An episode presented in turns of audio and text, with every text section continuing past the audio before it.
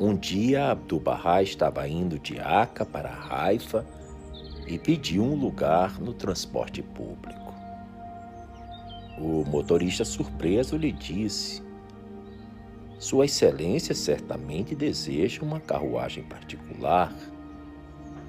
Não, respondeu-lhe o mestre. Enquanto ele ainda estava no coche em Haifa, uma pescadora angustiada veio a ele. Durante todo o dia, ela não havia pescado nada e agora deveria retornar à sua família faminta. O mestre deu-lhe cinco francos.